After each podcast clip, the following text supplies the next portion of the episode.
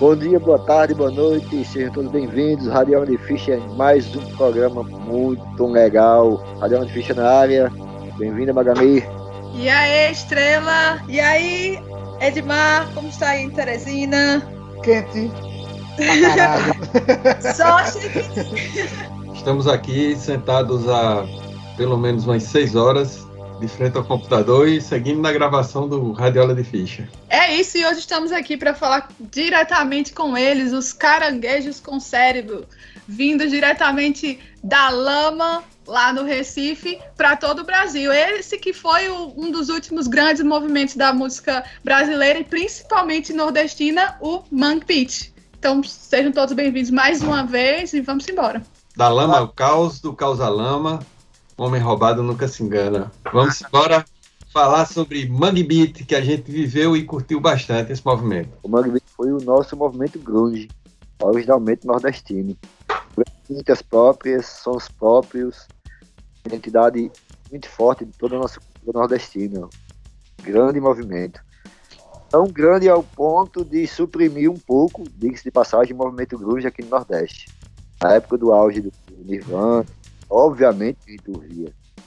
Mas não era forte quanto o Mangue Beat, não. Pelo menos a popularidade entre a, a galera aqui do Nordeste. Inclusive é contemporâneo, né? Porque surge ali mais ou menos na, é, mais ou menos não, na mesma época, no, bem no início da década de 90, num contexto social e político muito importante, inclusive para o surgimento do movimento, que são os anos logo após da ao final da, da ditadura, o processo de redemocratização e também um abandono muito grande, como já é como nós nordestinos já sabemos, já não é novidade, aos estados do Nordeste, muita pobreza, e como o próprio movimento dizia no seu manifesto, uma. Como é que eu posso dizer? A morte da cultura pernambucana, nesse caso, que é onde, onde nasce o movimento com essa ideia de trazer nova vida a, a, cultura e, por meio disso, também a sociedade que sofria muito com a pobreza, o descaso, e enfim. Uma parada retada do, do Mangue como Estrela falou, é que em 91 a gente começa a ter as primeiras influências do, do grunge e o que parecia que ia ter muita força assim, foi freado basicamente pelo Mangue Beat. Então, de uma hora para outra, a galera que estava começando a vestir as camisas xadrez de flanela abandonaram as camisas xadrez de flanela e colocaram o chapéu de palha na cabeça e abraçaram um movimento que uma das características mais fodas do Mangue Beat, que ele era um movimento cosmopolita e ao mesmo tempo regionalista, sabe? Então ele tinha essas duas facetas que eram muito importantes. Era um Nordeste diferente daquele Nordeste caricato que é tanto criticado por Duval, que por sinal é tio da Magali, que é um dos grandes pesquisadores sobre o Nordeste e uh, o Mangue Beat, ele, ele traz uma, uma roupagem nova. É, não era o estereótipo no nordestino, não era a seca, não era uh, o forró, era um nordeste urbano, é, cosmopolita e que de fato refletia quem a gente era, cara. A gente vivia em, em, em, cidade de porte médio, a gente tinha uma vida que era uma vida que estava começando a ser conectada, e o Mangue comunicava muito bem sobre isso. Eu me lembro que a primeira vez que eu vi Mangue assim, o que vem na minha cabeça é: essa porra me representa. Essa porra representa o Nordeste que eu conheço, sabe? E é uma coisa que me impressionou bastante com relação ao movimento. O que mais me impressionou era a estética da parada. Não era só o som, então, óbvio, era a força da estética que, que se tinha, sabe? Toda a galera, você viu, vai muito pelo, pela nação zumbi, mas tinha tanta galera massa, velho, que representava essa estética, a gente chegava, às vezes, a confundir o som de uma banda com outra na época, eu mesmo muito bem disso. De tão conectado que a galera era. Isso é a estética que eles usavam pra mim, na época, foi uma das coisas que mais me. O negócio do pernambucano, né, velho? Porque tem que ser dito. Eles são bairristas, são, mas eles têm razão para ser. Porque eles poderiam é, fazer um movimento para porque era o objetivo deles, né, de tipo reacender, dar nova vida à cultura E eles poderiam fazer isso de qualquer forma, mas eles disseram: não, a gente vai juntar o tradicional da gente, que é muito importante, que é rico, vai misturar com o novo, e é assim que nós vamos reavivar e revitalizar a cultura. Eu vi que, apesar de, de ser uma mistura de como bem Estrela falou, não só de ritmos, mas também uma estética tradicional e regional, e misturar isso com elementos da cultura pop, principalmente o, o rock e o hip hop, eles tinham influência, influências de caras assim muito importantes, como Jackson do Pandeiro, é, Mestre Salustiano, Ariano Suassuna, Quinteto Armorial. Então, se você tem essa galera como referência, não tem como dar errado. E eles disseram: vamos revitalizar a, a nossa cultura, mas usando a nossa tradição, porque isso é muito importante para a gente. E não é todo mundo que tem essa ideia de que para revitalizar você não precisa apagar o passado. E eu acho que isso é uma característica muito forte e que eu eu admiro muito no povo pernambucano no geral, que é realmente dar valor às raízes e à cultura deles. E eu acho isso incrível. Pago pau mesmo. Uma coisa que foi muito foda do Bang Beat, assim, é que, por exemplo, a gente que vivia em Campina Grande, a, a gente recebe muita influência de Pernambuco, até porque a Paraíba já foi Pernambuco, certo? Então a gente já foi Pernambuco e a gente é um povo muito parecido com, com relação aos costumes, aos valores e tal. E o Mangue Beat comunicava muito com a gente também, com o nosso estilo de vida, com a nossa forma de ver o mundo, sabe? Ah, as grandes referências, como Magali falou, ah, o próprio Jorge Maltner, que foi um cara que influenciou bastante a, a, o pensamento do Mangue Beat. Cara, e uma coisa que eu penso muito sobre, quando eu reflito sobre o Mangue Beat, é que o Nordeste foi um centro de irradiação cultural sempre. Ah, se a gente for observar, uma parte do Mutantes tem origem no Nordeste, se a gente for observar Raul Seixas, o rei do rock era nordestino, e a gente tem uma porrada de influência foda, camisa de Vênus, tem uma porrada de coisa muito foda. Jagu Jaguaribe Carne, que eu acho que o Mangue Beat tem um pouquinho de Jaguaribe Carne na sua história, sabe? Que depois vai dar Chico César, Tontonho, uma porrada de cara.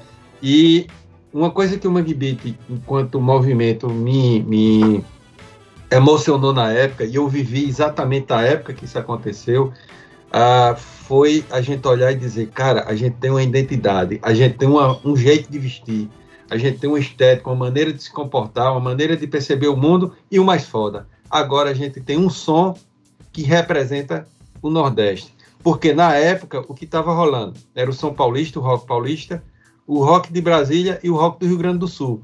E a gente não tinha referência na época. Quando o Mangue Beat chega, a gente diz: olha, é isso aqui que é a nossa música e que nos representa, e é esse jeito de vestir, o jeito de se comportar, que é o jeito do paraibano, do pernambucano, do baiano e do nordestino em geral. Então isso foi uma a, parada muito foda. E a importância deles, nos, inclusive nesse sentido de preservação da cultura e fazer com que os jovens deem valor a isso. Não é, apenas olhe para, por exemplo, o grunge que estava rolando e mas conseguisse ver valor nas suas tradições, que era um dos objetivos deles, e eu acho que eles continuam, inclusive, é, fazendo isso, mesmo depois de tanto tempo. Eu digo isso porque eu era muito criança quando aconteceu o movimento, então eu já vim a ouvir muito depois, e eu sinto orgulho quando eu ouço o som e quando eu vejo, quando eu vejo uh, as roupas do maracatu rural, quando eu vejo as cores, quando eu vejo as danças, quando eu vejo, quando eu ouço uma alfaia tocar, foi isso que me que me prendeu, por exemplo, quando eu ouvi Nação Zumbi, sabe? E era exatamente o objetivo dos caras, que era alimentar uh, o interesse dos jovens no que é tradicional tornar interessante, né, para as novas gerações que, que viam. Porque o mundo muda, as formas de você consumir as coisas mudam, então as pessoas têm que se adaptar, mas não apagar completamente as suas raízes. E eu acho isso incrível e provavelmente, eu já a segunda vez que eu digo isso aqui, provavelmente vou dizer mais, porque eu realmente valorizo muito isso. Não, e o massa da banda, velho, que, do, do movimento Bang Beat, que também que eu acho, é que os caras conseguiram como você estava falando, trazer para o circuito, os artistas locais de Pernambucanos, por exemplo, eles, eles faziam questão de falar e divulgar e apresentar as pessoas. A galera todo embasamento, o pessoal que fazia no Maracatu, as rodas, as rodas que, que eles participavam, entendeu? faziam questão de a todo momento glorificar todos que estavam ao redor. Saca? Eu, eu lembro de uma, de uma, de uma matéria com, com o Chico Science dele indo comprar roupa pro clipe dele. E ele indo comprar roupa no, na feira. E a galera falando que tava, eu não tava entendendo quando ele tava indo, ah, vamos comprar roupa, vamos, vamos comprar agora. Ele foi, passou numa banca, num camelô, lá no mercado de Recife, pegou uma camisa, movida, andou mais um pouquinho, pegou um óculos escuro, andou mais um pouquinho, pegou um chapéu de palha. Não sei se isso foi roteirizado, não tenho noção disso. Não me pareceu que foi. Mas você via nesse, nessa atitude dele uma forma dele querer mostrar para as pessoas como é que funcionava a, verdade de fato. De onde é que vinham todas as influências dele? Era exatamente a do mercado, do cara que veio o chapéu de palha, que não trocava ideia, sabia de onde vinha, como é que o cara tirava a palha para fazer o chapéu. Era um produto totalmente manufaturado. Isso para mim foi de uma riqueza fantástica, velho, assim. Que as pessoas vejam e conheçam mais o Mangue Beat, porque a valorização que foi dada na época da cultura nordestina, do, do, do, da abrangência que a cultura nordestina tomou. Quem é que ouviu falar em alfaia antes da, do movimento Mangue Beat? Instrumento afro feito artesanalmente, eram os mestres em Pernambuco, sabe? E a gente antes disso não conhecia. Então, a gente pode prestar atenção no movimento Beat. Eu vim com a nação zumbi, ao seu ouvido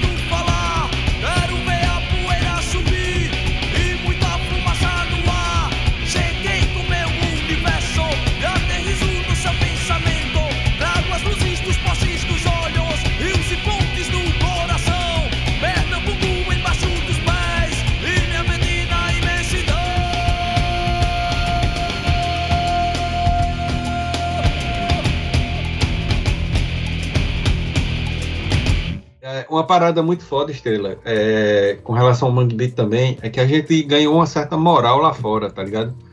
Eu me lembro que eu, eu tenho família lá pelo sul, e quando eu ia antes do Mangue Beat era aquela coisa, a gente era tipo dependente do som que a galera escutava lá, a gente não tinha representatividade, sabe? Os caras nem sabiam que Raul Seixas era nordestino, era a cabeça dos caras, achavam que a gente só gostava de forró e, e chachado.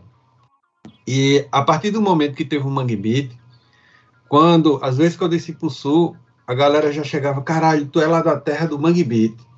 Tu é da, da região que rola o Mangue Beat. Então, ah, tinha um, um, uma certa admiração da galera de baixo, lá de baixo daquele outro país que fica lá embaixo, que a gente ainda também chama de Brasil, que é, começou a respeitar musicalmente a coisa que era produzida aqui no Nordeste. Porque a gente entrou no hype, a gente ficou na crista da onda. Durante alguns anos, o Nordeste foi a crista da onda do que era bom produzido. Tu ligava MTV, era Mangue Beat. Tu ligava as rádios, tipo 89 FM, as rádios lá de baixo, era Mangue Beat que fazia a cabeça da galera do skate, a galera alternativa, tá ligado? A Chico Sainz tocando lá em Nova York, no Central Park. Então tudo isso impactava para a moral, para nossa nossa autoestima, tá ligado? Então para o nordestino, eu não era mais aquele cara que, por ser nordestino, que tinha que andar com chapéu de couro, é, curtir é, arrasta-pé, eu agora eu podia me representar enquanto cidadão globalizado que escutava uma música que tinha características do nosso povo, mas também tinha pegada eletrônica, tinha um rock, tinha outros estilos. E outra coisa importante, o Mangue Beat não era um estilo só, como o grunge não foi um estilo só musical, o Mangue Beat você encontrava de punk rock a brega. Quando você tem um movimento da dimensão que foi o Mangue Beat, não se pode falar sobre um aspecto ou dois, né? Assim, ah, era estética visual, ah, era música. Cara, toda uma cidade se desenvolve. Você começa a ter melhores estúdios de gravação, passa a ter novos selos musicais, você passa a ter acesso a melhores instrumentos, você passa a ter cursos de música em conservatório, universidade. A gente entrevistou alguns programas atrás Duda, que é road, começou essa carreira dele em Recife. Então, se abre um novo campo profissional. Você tem festivais sendo montados, publicações de livros, cordéis, revistas, teatro, cinema, tudo envolvendo essa, esse universo do Mangue Beat, né? Se a gente pegar aqui só dois exemplos de festivais clássicos, você tem o Abril pro Rock, que rolou de 93 a 2019, e passaram por lá Sepultura, Soulfly, Ratos de Porão, Crise, Angra, Xamã, Cosmos, Motorhead, Brujeria, Dead Kennedy, passou tudo por lá e estava aqui do nosso lado, nessa gente que toma como base Campina Grande. E tinha o Hack Beat, que virou referência de carnaval, de grande festival dentro do carnaval, que acabou criando uma ramificação, por exemplo, em Campina Grande com o Encontro da Nova Consciência. Então, existe toda uma cadeia que se beneficia quando você tem um movimento cultural do tamanho que foi o Mangue Beat. E se tu perceber, até com relação à noite, a, a, noite do jovem nordestino, tudo isso influenciou. Então, a, em João Pessoa você tinha a Cidade Antiga, na época do Mangue Beat, em Natal você tinha a Ribeira, em Recife você tinha o Recife Antigo, aqui em Campina Grande você tinha a Pororoca, embarcação. Então, até a noite, o movimento noturno da, da, do Nordeste, ele enferveceu, cara, porque todo mundo queria sair para a rua, todo mundo queria ser o caranguejo com cérebro e queria estar tá ali agitando. E foi um período de, de, de grande movimentação nos bares, uh, de grande movimentação de shows, inclusive de shows que circulavam o Nordeste todo, sabe? Então, uh, os caras do Mangue Beat, eles também tinham uma presença muito grande no Nordeste e estimulando bandas nordestinas a produzir som. Porque, por exemplo, você não se identifica com um trio pé de serra mas é a mesma alfaia, o mesmo triângulo, que lá na Nação Zumbi vai estar tá fazendo um som que você curte, tá ligado? Então isso te empodera para dizer eu sou nordestino sim, e a, a, gente tem música massa que me representa, a gente é multicultural e a gente pode fazer o que a gente quiser. E é, é muito massa isso, velho, de, de você vir de um lugar que historicamente já sofre tanto preconceito, tentam lhe diminuir em vários aspectos e você tem um movimento musical que te empodera de uma forma e que, e que você consegue ver a galera de fora, que geralmente é visto como sua, as referências, né? Dizer, caramba, que massa, eu gosto daquele som lá, que, que, que legal, veio da tua terra, tu faz isso, tu faz... É, é muito foda isso, velho, é, é muito massa. Eu lembro, assim, que quando a gente escutou a primeira vez a Nação Zumbi, que eles apareceram na TV, que foi na TV Cultura. E eu tava vindo na casa do amigo meu chamado Era o Sérgio. caos, não? Do, do, Eu não lembro só, acho não Eu acho que era o caos do, do Gastão, não? Não, foi não. Moreira. O Musicaus é lá na frente já. Era com Marcelo Rubem Paiva, eu acho. Que era tipo um Metrópolis. Sim, sim, sim. Os caras levaram o pau do índio, fizeram a onda da porra assim. Quando eu e Sérgio a gente escutou, eu escutava muito metal nessa época. Mas eu lembro, assim, que, pô, todo mundo que escuta metal também gosta de James Brown. Se não gostar, tem alguma coisa errada. Então, tem aquelas guitarrinhas limpas. E a gente notou, assim, na Nação Zumbi, principalmente, que Lúcio Maia tinha muita guitarra pesada e tinha muita guitarra com groove, aquele groove ali de, de, de, de guitarrinha limpa, James Brown, funk e tal. E o Mundo Livre, que também tocou nesse dia, pô, era um cavaquinho que o cara cantava de um jeito parecido com Jorge Ben, com não sei o quê. Então, assim, a primeira impressão causou estranheza do tamanho do mundo, né? Porque assim, pô, que é isso aqui? Eu sou baterista, para começar tem uma bateria toda desmembrada, né? Tinha três tambores, uma percussão, a caixa aqui, não sei o que lá. É, então, essa, essa primeira impressão causa um impacto muito bacana, pelo menos em mim, causa um impacto muito bom, apesar da estranheza. Mas todo mundo estranha quando escuta alguma coisa desse, desse naipe pela primeira vez, né? Quem não estranhou quando escutou, sei lá, o Black Sabbath a primeira vez, o Led Zeppelin a primeira vez, né? Vai muito de encontro ao que vocês estão falando, a inventividade daquelas duas bandas ali inicialmente, que a gente quando fala da, da gênese do Mangue Beat é Nação Zumbi e Mundo Livre, né? Claro, tem inúmeras bandas ali que vêm naquela, naquela mesma época ali, o Faces, o Devotos, o Ed, vem uma, uma, porrada de banda legal pra caramba também acompanhando. É curioso que a, a história do, do, do Mangue Beat, ele tá muito conectado com a história lá do, do bar do Roger, né? Que era o bar que, que rolava Sim, o, os sons do Mangue Beat, assim, eu acho que foi o centro irradiador da cultura do Mangue Beat, foi o bar do Roger. A soparia, né? A soparia, exatamente, e, e depois a, a, os rolês lá no Pina de Copacabana e tal. Então tudo isso foi o centro irradiador. Cara, e o mais foda é o seguinte, é que foi uma parada que não foi só de Pernambuco, tá ligado? Quando o Mangue Beat estoura, ele se espalha por todo o Nordeste de forma muito rápida. É uma informação que chega pra gente, assim, quase que instantânea sabe? É, a gente começa a conhecer as bandas.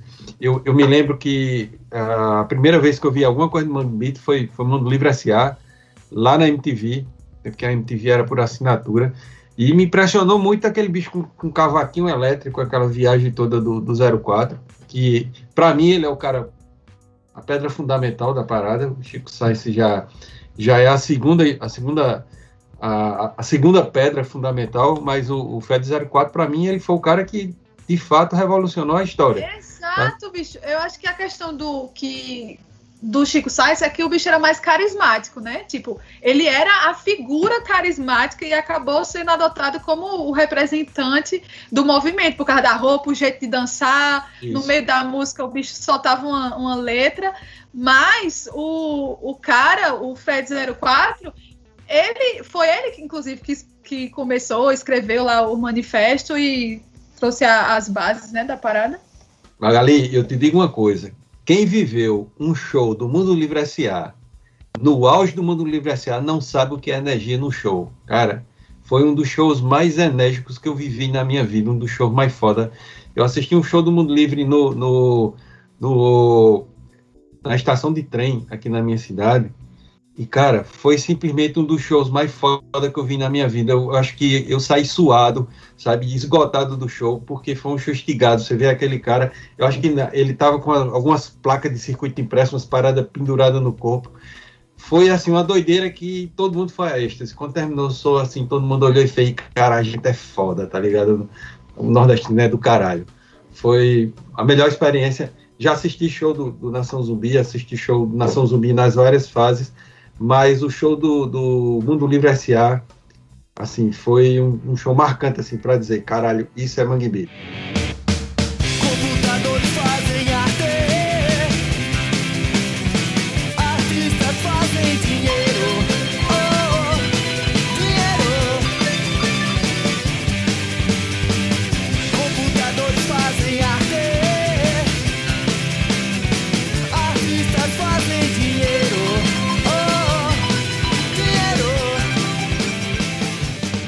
Eu acho que o grande diferencial também do, do, Nação Zumbi, além do carisma do Chico Sainz, é que a cozinha, que era a, a, a, parte da percussão, ela dava um chute no estômago da pessoa.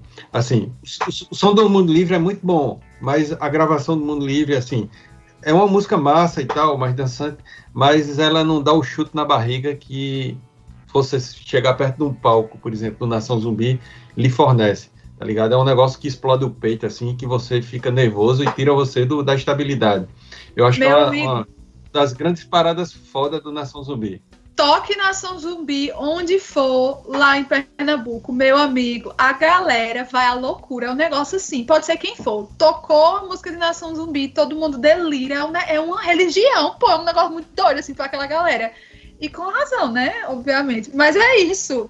De você sentir orgulho de ser de onde você é e de você, sabe, todos os ritmos, de todas as cores, da, da história. Isso é, é muito foda, velho. E, e, uma coisa foda também que, que o Mangue Beat trouxe pra gente foi a oportunidade da geração mais nova, no caso, eu não tão mais nova que a minha geração, que foi a que viveu na, naquela época, de conhecer outras coisas da cultura nordestina, Ariane Suassuna, sabe? Ah, o movimento armorial, teve um resgate do quinteto armorial, sabe? Então, tudo isso que, que não estava revelado para a gente, de uma hora para outra se revelou. E a gente olhou e disse: porra, aqui tem Brenan, tá ligado? Aqui tem Jackson do Pandeiro, aqui tem muita coisa foda que estava escondida da gente, sabe? Escondida pela música popular, escondida por um sistema político que excluía o Nordeste do resto do Brasil e naquele momento a gente chega e diz, velho, aqui foi onde começou o Brasil, sabe? A gente é começou isso, a ter orgulho pô. disso. É, a gente, até certo ponto, era tão excluído e, e a, a, informação que a gente recebia era de que as coisas daqui não eram boas o suficientes ou que a gente não tinha destaque, as coisas até um certo ponto, né? Isso, guardando várias proporções, que quando isso chega, você realmente, como é que eu posso dizer, tem coragem para sentir orgulho de onde você é, de dar valor, de procurar, de ir atrás, de dizer, não, essa, que essa galera tá dizendo aí é tudo errado. sabe? A gente é foda. E isso é uma das coisas assim, mais incríveis. E, e o massa é que quando a gente fala em Mangue pelo menos para mim, que não vivia o movimento, é que a gente pensa muito, acho que diretamente na nação zumbi, né? Uh, e no, na pessoa do Chico Sainz, que acabou sendo incorporando ali a, a, figura do movimento. Mas como vocês já falaram, tem várias outras bandas, vários outros estilos, alguns inclusive mais tradicionais, como o próprio, como o próprio Mesh Ambrose, que é é, mais tradicional, né? Não tem mais a, aquela batida mais a guitarra e a, coisa da, da nação zumbi. E outros e mais agora também a banda Ed, que até hoje, apesar de ter feito uma mudança grande várias vezes na, no som, mas que tá aí até hoje produzindo também. O próprio Otto, que saiu, tipo, a incubadora dele foi dentro das duas bandas, né? no Mundo Livre e na Nação Zumbi. Daí o bicho sai depois para fazer a carreira dele, então. Ah, você tem banda pra caramba de vários estilos, né? Você tem DJ Dolores e Orquestra Santa Massa, que é, é, mistura música caribenha com música eletrônica, com carimbó, com brega. Você tem do Subúrbio, né? Que é uma banda, literalmente uma banda, né? Com guitarra, baixo e bateria tocando hip hop. Tem o Devotos, né? Tocando punk, lá do alto do Zé do Pinho. Aí você tem Comadre Fulozinha também, Magali, que vai muito nessa linha mais tradicional, mais roots ali do, do Mesh Ambrosio. Cascabulhos com Silvério Pessoa, que é totalmente regional. Isso. Tem uma banda muito foda, cara, que é o Bom Sucesso Samba Clube, que tocou acho que duas ou três vezes em Campina Grande, Nova Consciência, que é muito boa também. E tem, assim, uma nova, que lançou, sei lá, o primeiro disco em 2007, 2008, que é a Academia da Berlinda, velho. Que é, assim, uma Big Bang de cúmbia com, com brega. Eu sou. É muito boa tipo, a academia, velho. Eu sou arriada dos quatro pneus pela academia. É uma energia, bicho. Pois é. Cara. Assistir um show daqueles caras em Olinda, porque eles são de Olinda, né? Assistir um show daqueles caras em Olinda, no carnaval de Olinda. Meu irmão, não tem igual, os bichos são velho. Outra coisa é, é, que a gente, a gente não coloca na, na panela do Mangue Beat, mas eu acho que, que caminhou junto são figuras tipo Chico César. Chico César, 90 e 95, acho que o primeiro álbum, né? E Chico César, que é da minha da minha terra de coração, Catolé do Rocha, que eu só não fiz nascer lá, mas eu me considero de lá. E foi um cara que veio nessa onda também, como vários outros músicos que a gente vê aqui pelo Nordeste, né? Que seguiram a, a, a onda da, da, de se sentir nordestino e de produzir uma música que não era uma música é, melada de poeira de, de açude seco, sabe?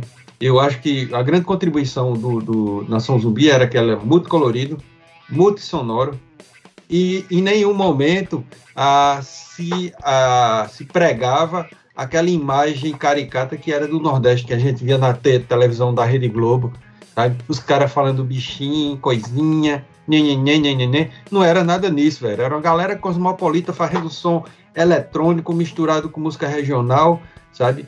E eu acho que essa foi a grande pegada. Vale resgatar uma banda que você citou no comecinho do programa, que é o Jaguaribe Carne, velho. Jaguaribe São os Carne. irmãos Pedro Osmar e Paulo Roque, eu tive o privilégio de tocar várias vezes com eles. Eles lançaram um disco em 2003 chamado Vem no Vento, que tem a participação de Zé Cabaleiro, Xangai, Vital Farias, Elomar. O batera é Chiquinho Mino, que é professor da, da, do curso de música em João Pessoa. E o baixista é um dos grandes baixistas do Brasil, que é Xisto, que é de João Pessoa também, que é da Orquestra Sinfônica e tal. E a gente fez alguns shows juntos, cara. E o Jaguaribe Carne, assim, é fantástico. Pra quem não conhece, eu recomendo, assim, que dê uma buscada. Nessa esteira do Jaguaribe, além de Chico César, que também sempre foi colado com a turma, com Pedro Osmar Ele Paulo foi Roque, de Jaguaribe. e isso também tem Totonho, que é muito foda. Tem o Escurinho, né, velho? Porque Escurinho é outra figura que tá nessa esteira também, que foi muito influenciado por essa questão do Mangue Beat. Será se seu Pereira e o coletivo Com certeza. seria. Com É certeza. muito foda, Olha, bicho. Chico Correia, Seu Pereira, Cabroeira, todas essas bandas Cabroeira. vieram na esteira do, do Mangue Beat, cara, do que o Mangue Beat instigou, sabe? Todo mundo veio na, na, na- na mesma esteira. Cabroeira, por exemplo, tem muita influência de Cascabulho, por exemplo, né, de Mestre Ambrósio. O Cabroeira, eu posso falar que eu, eu toquei numa banda antes do Cabroeira existir, com uns meninos que depois viraram Cabroeira, e a gente escutava na época Mangue Beat, velho. Assim, a inspiração para Arthur, para os meninos fazer o, o som do Cabroeira, foi basicamente o, que, o movimento que a gente está vivendo, que é basicamente 96, 97, tá ligado? Quando começa a onda do, do Mangue Beat. E tem umas pessoas lá de, de Pernambuco, assim, uns músicos que são muito talentosos, que merecem uma menção aqui. Tem o Marcel Salu, que tocou com, com DJ Dolores Orquestra Santa Massa. Tem um cara que tocava também com o Marcel, chamado Juliano Holanda, gravou recentemente com Zélia Duncan. Então, assim, tudo que o Juliano coloca a mão, assim, cara, é bem feito, é legal pro caramba. E o interessante é o seguinte, que, que todo esse, esse movimento Mangue Beat também forneceu a nova MPB nordestina, Zé Cabaleiro, Lenine, tá ligado? Esses caras vieram na mesma onda, velho. A gente, a gente tem que lembrar que, embora sejam sons que não, conect, não estão conectados musicalmente ao Mangue Beat, mas eles fazem parte da mesma onda de valorização da música nordestina, sabe? E foram E empoderados pelo. foram empoderados. pelo. Hoje, se tu olhar, por exemplo, o Johnny Hooker da vida, tu vai encontrar lá a mesma energia que o Mangue Beat trouxe, que o Mangue Beat colocou ah, na, música, na música nordestina. Que é essa questão da gente olhar e dizer, a gente tem um som que é foda, que é diferenciado.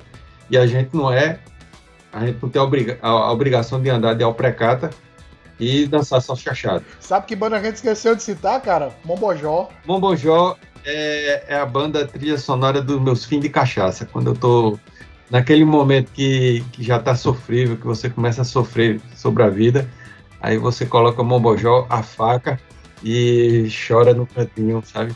Ah, e o Mombojó tem, tem, uma, tem uma, uma curiosidade do Mombojó, é o seguinte, que é uma banda que veio na esteira do, já nos anos 2000, mas ela tem uma raiz que é muito importante. O flautista do Mombojó, Rafa. é o Rafa, falecido Rafa, né? faleceu. Era filho somente de Barbosa, um dos integrantes do Quinteto Armorial que eu tive a felicidade de trabalhar durante mais de 10 anos no departamento de arte da UFCG. Barbosa, junto com Antônio Nóbrega, foram os caras do Quinteto Armorial. E Mombojó bebe lá na fonte, e o Mangue Beat bebe na fonte do Quinteto Armorial. Eu acho que é a grande referência quando se fala em música nordestina, quando se lembra em música nordestina, o Quinteto Armorial ele entra como pá, aquela coisa assim que, que abre as porteiras. É a pedra fundamental. Pedra fundamental.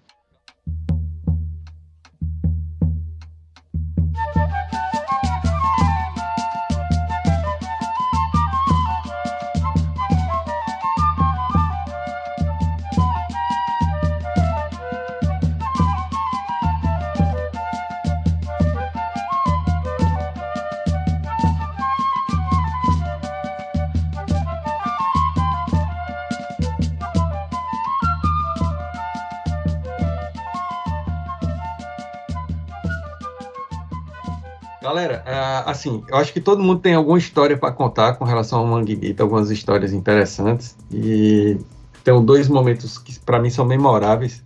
Três momentos, na verdade, que são memoráveis com relação ao Mangue Beat. Eu sempre tenho uma carta na manga. Eu acho que, para mim, os grandes momentos memoráveis do Mangue Beat, primeiro, foi o show do Mundo Livre, lá na Estação Velha, que foi um show do caralho, assim, foi emblemático. O segundo grande momento do Mangue Beat para mim foi o show do Chico Sainz, três meses antes da morte dele. Um show com Nação Zumbi, Cascabulhos, Banda Ed e das bandas da Paraíba, que era a banda que fazia o som do, do, do aqui na Paraíba. Foi um show assim memorável que eu me lembro muito pouco do show porque as condições de, de tempo e temperatura ah, me permitiram ter flashes desse, desse show. Cara, e tem um momento memorável, da, assim, que para mim marcou muito a história do Mangue foi o lançamento do Samba pra Burro do Otto, que é um álbum que, assim, a galera conhece muito pouco. Samba pra Burro, é, eu acho que é um álbum crucial, onde o Mangue Beat coloca seus tentáculos, suas patas de caranguejo sobre o drum and bass, sabe? Que é um estilo de música eletrônica que estava começando a bombar lá na, na Inglaterra. E no, samba, no lançamento do Samba para Burro, na época eu trabalhava com publicidade, eu trabalhava numa agência de publicidade e a gente foi para um evento chamado Net de Marketing. Eu, Adeildo, nossa amiga Adeildo, lá de Recife, Guilherme e uma galera. E, cara, é, teve uma recepção para os publicitários, que era aquela galera toda engomada, né, os publicitários, todo mundo naquele, naquele estilo blazer de ser. E tinham dois amigos da gente que foram, a gente chamou para ir para essa festa, porque era um brother geral, que era o Java, que hoje é, mora na Inglaterra, é trans lá, é uma figura. Isabelle hoje é uma figura muito massa. E um, um brother da gente, Flávio, que era da banda Flávio Cavalcante, que era uma banda que ia na esteira do, do Mangue Beat.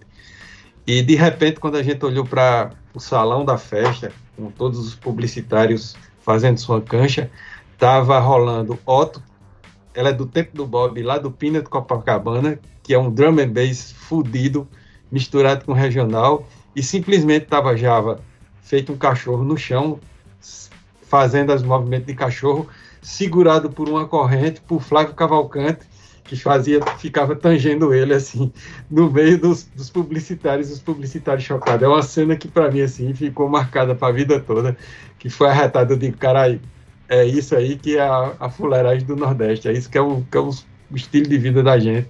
E foi um momento assim memorável.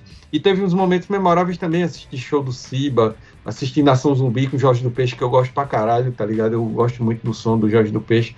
Então, uh, eu tenho muitos momentos bons. Se eu fosse contar aqui, eu acho que gastava o programa todo só contando os bons momentos que o Mangue Beat me proporcionou. E talvez agora algumas pessoas possam querer matar. Tipo, o carisma do Chico Science é incomparável. O cara é o cara do Mangue Beat, mas a voz do Jorge do Peixe, brother. É muito não foda. Tem, é muito foda, bicho. É, é, ele canta. Assim, é, é complicado porque tem o carisma do. do do Chico Sainz e a, as mungangas, como a gente fala, né? Que ele fazia no palco, mas a voz do, do Jorge do Peixe, ele cantando, é uma parada assim surreal, velho. Ah, se tivesse os dois lá e o Jorge do Peixe cantando, ia ser tipo assim. Magali, uma, uma coisa que eu acho arretado do, do, do Nação Zumbi, especificamente com o Jorge do Peixe, é que o som ficou mais sinistro, tá ligado? Ficou um somzão mais denso, uma coisa mais mais reflexiva, porque o Chico, pelo carisma, era um som mais alegria, aquele som mais festivo, e o som com o Jorge do Peixe é um som mais reflexivo, tem é pesado, tem aquelas batidas pesadas, aquele som densuzão, mas ele é um som que você fica meio assustado com o que está rolando ali. E a voz dele encaixa demais naquela parada. Primeiro grupo rock que eu fui foi de 96 que teve aquela participação de Gilberto Gil no show da Nação Zumbi, cantando Macô e tal. Infelizmente foi o último abriu pro rock do, do Chico Science, mas ele esse, esse, algumas músicas desse show estão registradas naquele disco CSNZ, que é o terceiro disco da banda, né? que tem umas partes de sobra de estúdio e tem algumas partes ao vivo. E assim, cara, o show foi muito impactante para mim, porque pela primeira vez eu vi um show grande eu, eu, eu sentia uma pressão assim de som grande. Isso era 96, né? Pra mim, porra, foi fantástico. E na sequência veio o Raio do Samba, que eu tenho por sinal a versão limitada de Digipack que eu comprei na época. E o Raio do Samba foi um disco de afirmação, eu acho, pra Nação Zumbi, pra dizer, ó, oh, a gente tá aqui, a gente vai continuar, a gente tá firme e forte. Aí entra muito forte essa questão de do peixe cantando, Magali, que você falou.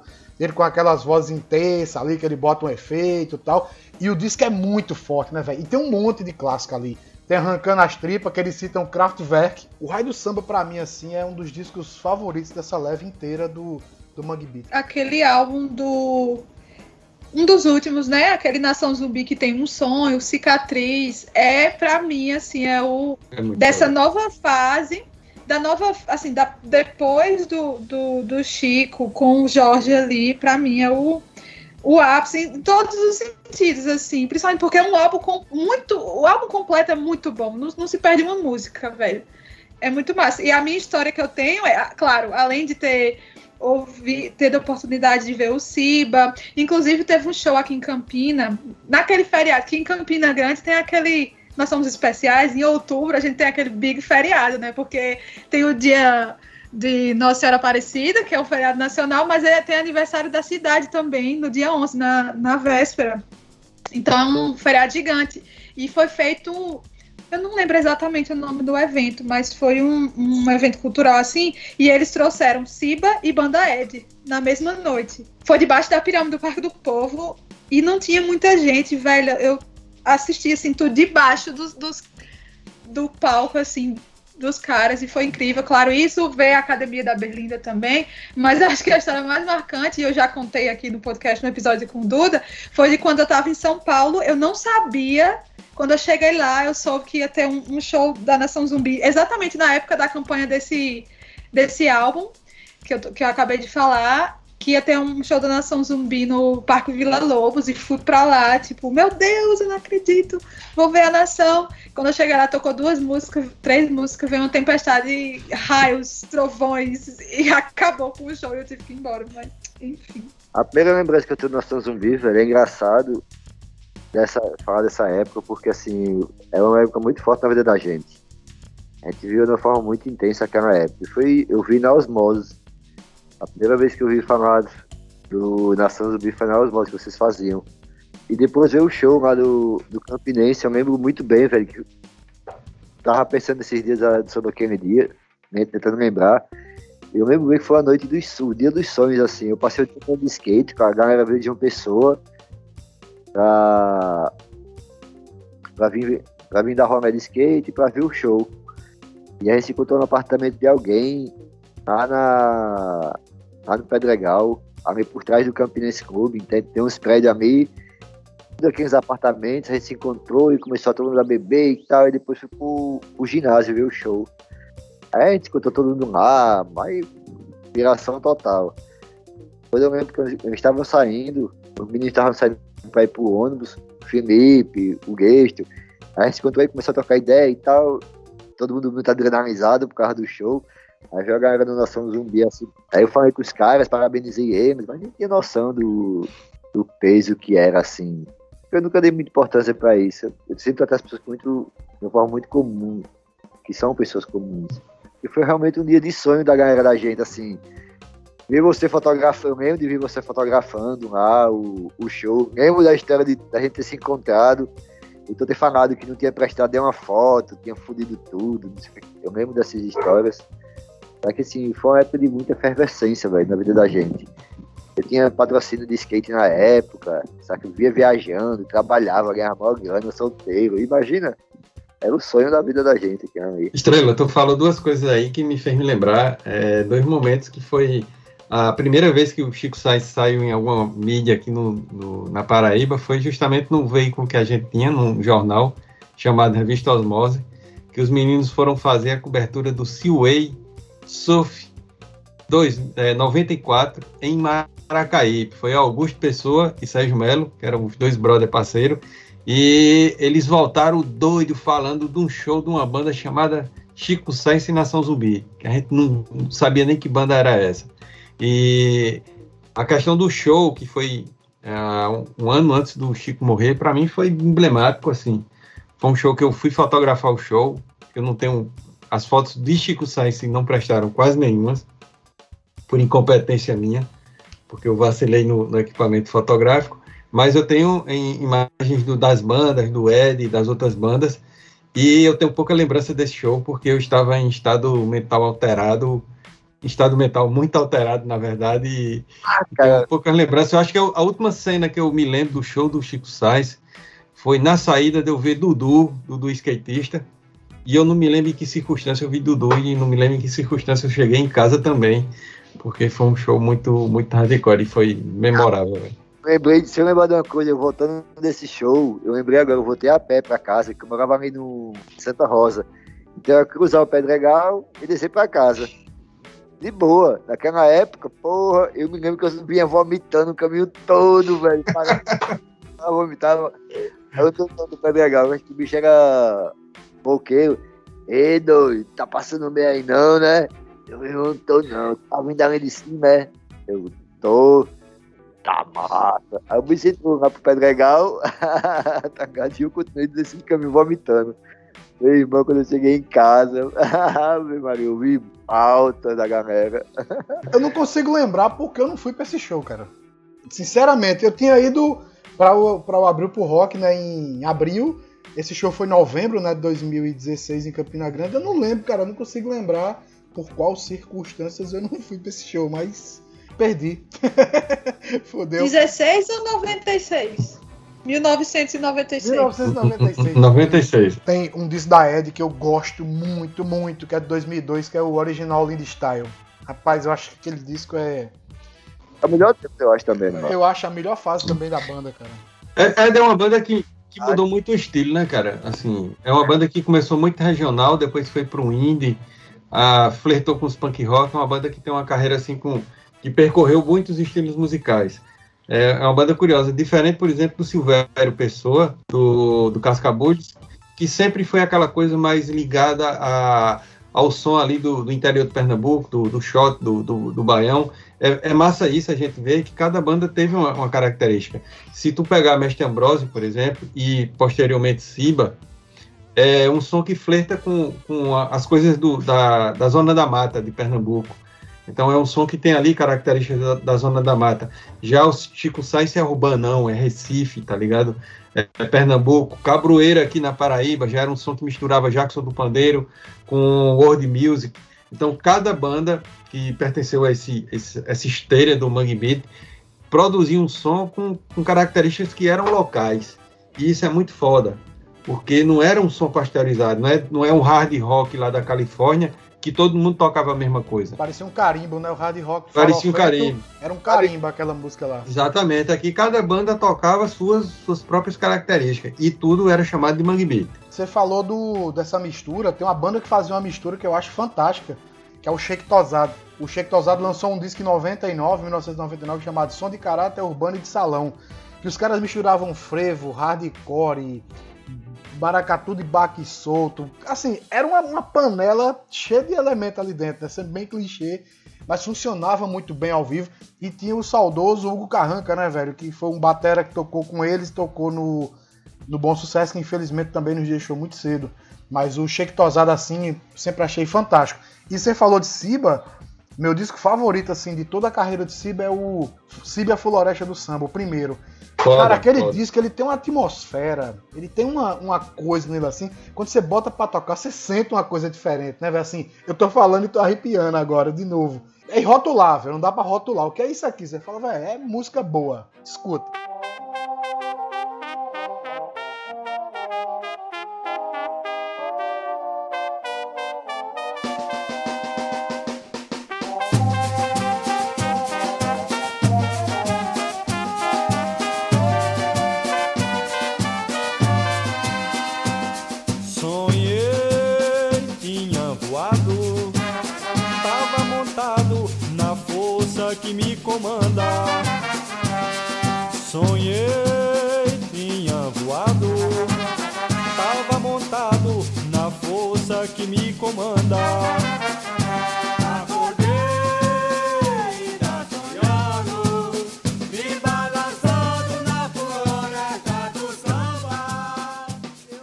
Grande mérito dessas bandas, velho, e que empolgou tanta gente, é que eles conseguiram fazer da nossa música regional um rock and roll.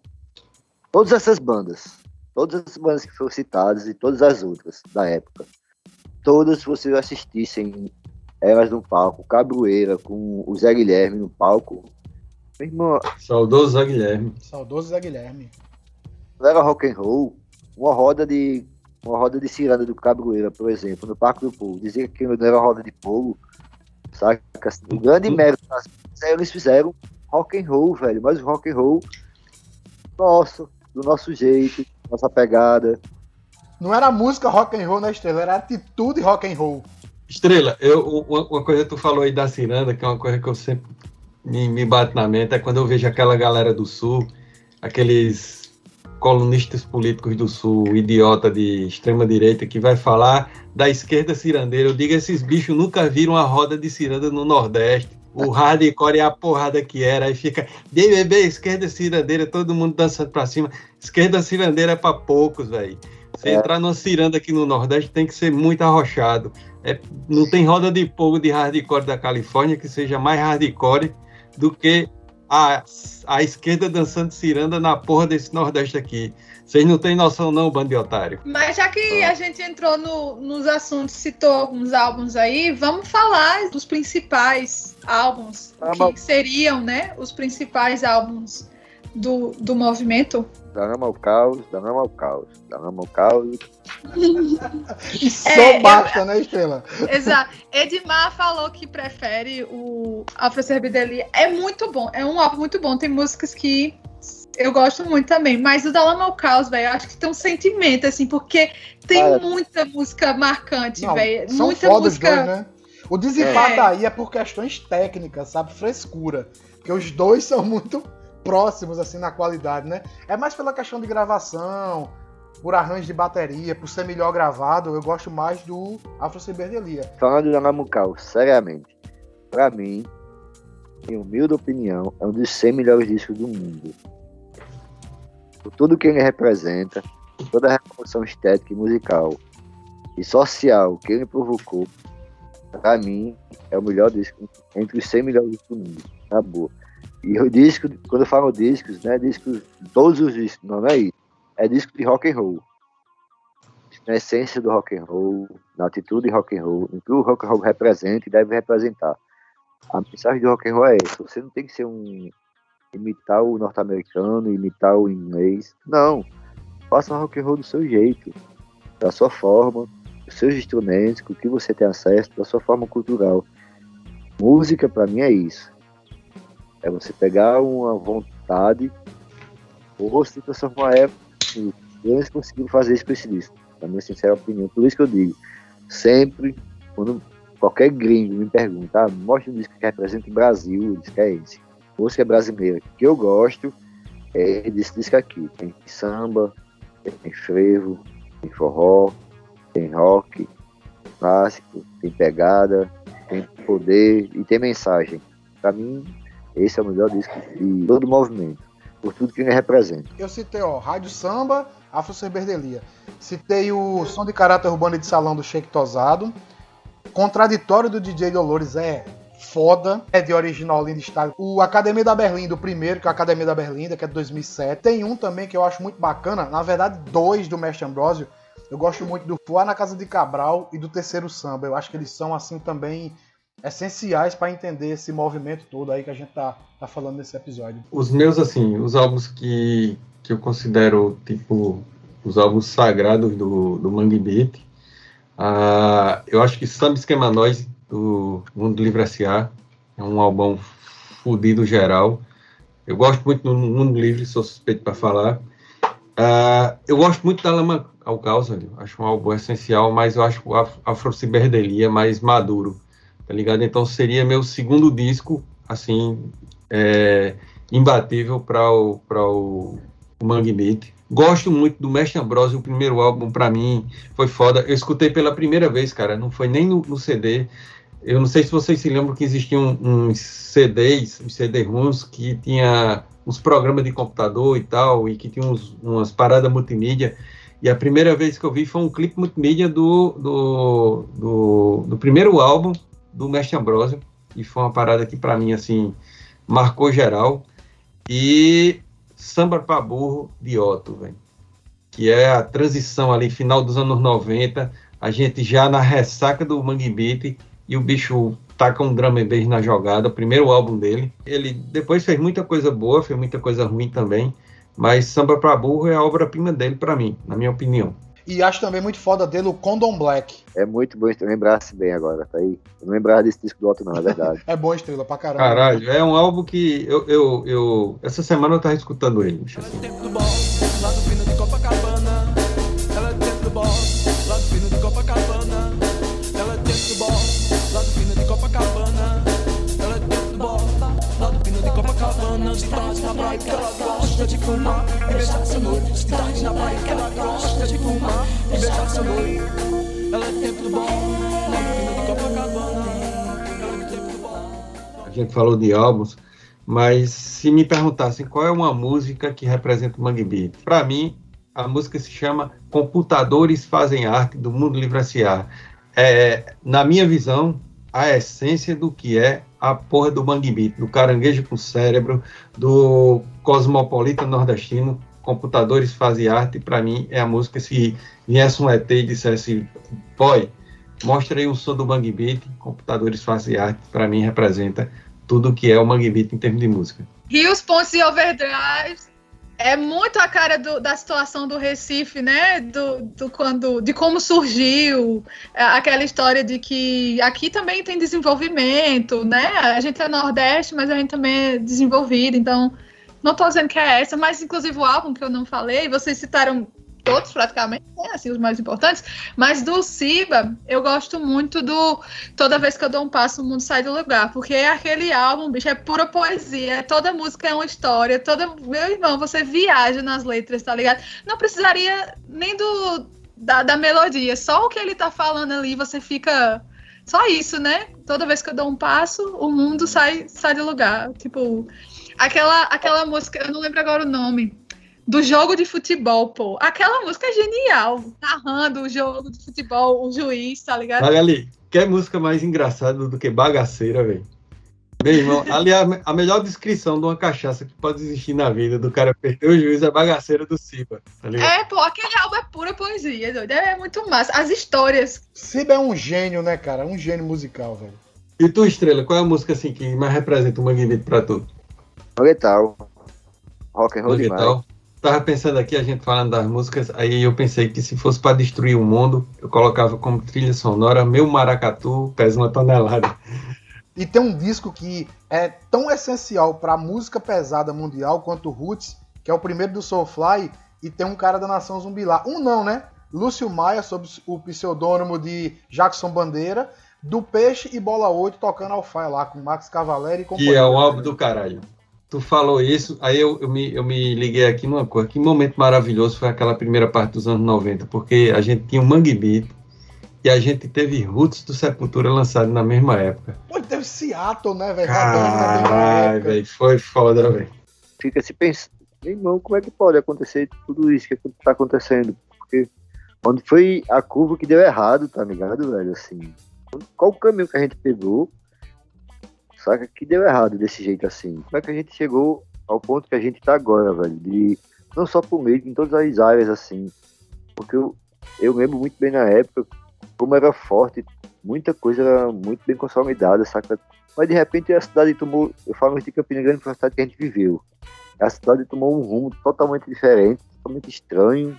Tá, tá na situação que tá hoje, saca? Onde os movimentos não existem mais, onde é meio cada um por si, onde você, você não tem mais uma coalizão de pessoas, pessoas unificadas num objetivo comum, e todo mundo sem grana, mas a vida funcionava, a gente dava um jeito das coisas funcionarem. E de repente, velho.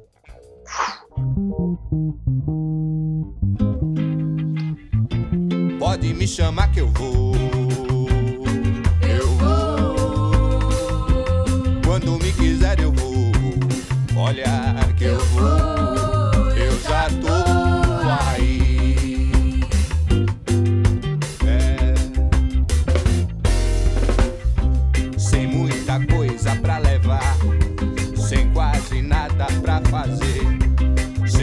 Muita coisa pra dizer.